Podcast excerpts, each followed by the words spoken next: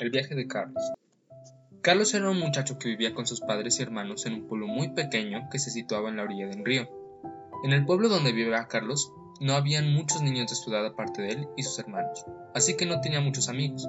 Pasaba la mayor parte del tiempo solo, jugando la pelota contra la pared, tenía correritas con su sombra y cocinaba para él y sus hermanos.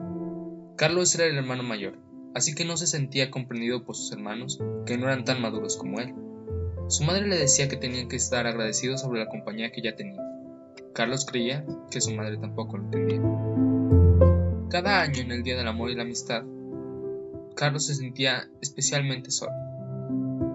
Para él, ese día era un recordatorio de sus momentos más amados.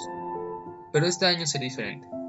A las 6 de la mañana del 13 de febrero, Carlos decidió emprender un viaje a los pueblos vecinos para hacerse de nuevos amigos. Iría en búsqueda del amor que no hallaba. Madre, madre, dijo susurrando. Mm, ¿Qué sucede? dijo su madre aún dormida. Es hora, madre. Emprenderé mi viaje.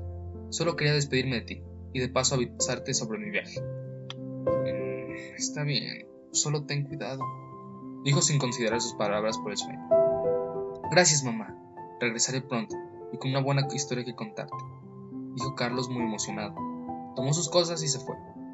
Después de caminar por hora y media, pudo contemplar la silueta de las casas del pueblo vecino, que evidentemente eran muchas más que las que había en su pueblo natal. Compró algo para comer y se dispuso a encontrar nuevos amigos. ¿Dónde estarán todos los niños como yo? se preguntaba sin cesar, volteando a todos lados y sin encontrar nada. Decidió sentarse en la sombra de un árbol para descansar. Tal vez todo esto fue inútil. Cansado y muy decepcionado, Carlos recogía sus cosas para regresar a su pueblo. Al menos así no tendría que pasar el día literalmente solo, cuando una canica chocó contra su pie. Oye, por aquí, exclamó un niño cruzando el sendero, y detrás de él otros más gritaban. ¡Pásala! ¡Ven a jugar! Carlos se levantó de golpe, tomó la canica y corrió hacia los niños que le gritaban, y se detuvo justo de enfrente de ellos, invadido por una clase de nervios que nunca había sentido. ¿Puedo jugar? dijo con voz temblorosa mientras le sudaban las palmas. Claro, me llamo Felipe, y ellos son mis amigos. ¿Tú cómo te llamas? Felipe le presentó a todos sus amigos a Carlos, y él no lo podría creer. Ser amigos resultó ser algo tan sencillo como preguntar si puedes jugar. Hace unas horas Carlos no tenía ni un amigo, y ahora le emocionaba decir que tenía al menos una media docena de ellos. Pero, ¿realmente eran amigos? Después de un tiempo Carlos se comenzó a preguntar si realmente eran sus amigos. Después de todo habían jugado, corrido y reído todos juntos. Comenzó a preguntarse si la amistad era tan sencilla como eso. Carlos era nuevo en el mundo de las relaciones.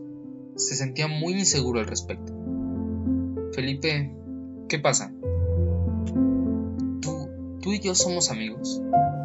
Felipe miró por un momento a Carlos sin decir nada. Apartó la mirada hacia el suelo y respondió. No lo sé, Carlos. Realmente no entiendo si hay un mínimo de tiempo que tengas que pasar con una persona antes de poderla llamar amigo. Y si lo hay, no creo que lo hayamos pasado. Entiendo, contestó Carlos con una voz muy triste. Pero eso no significa que no podamos hacerlo algún día.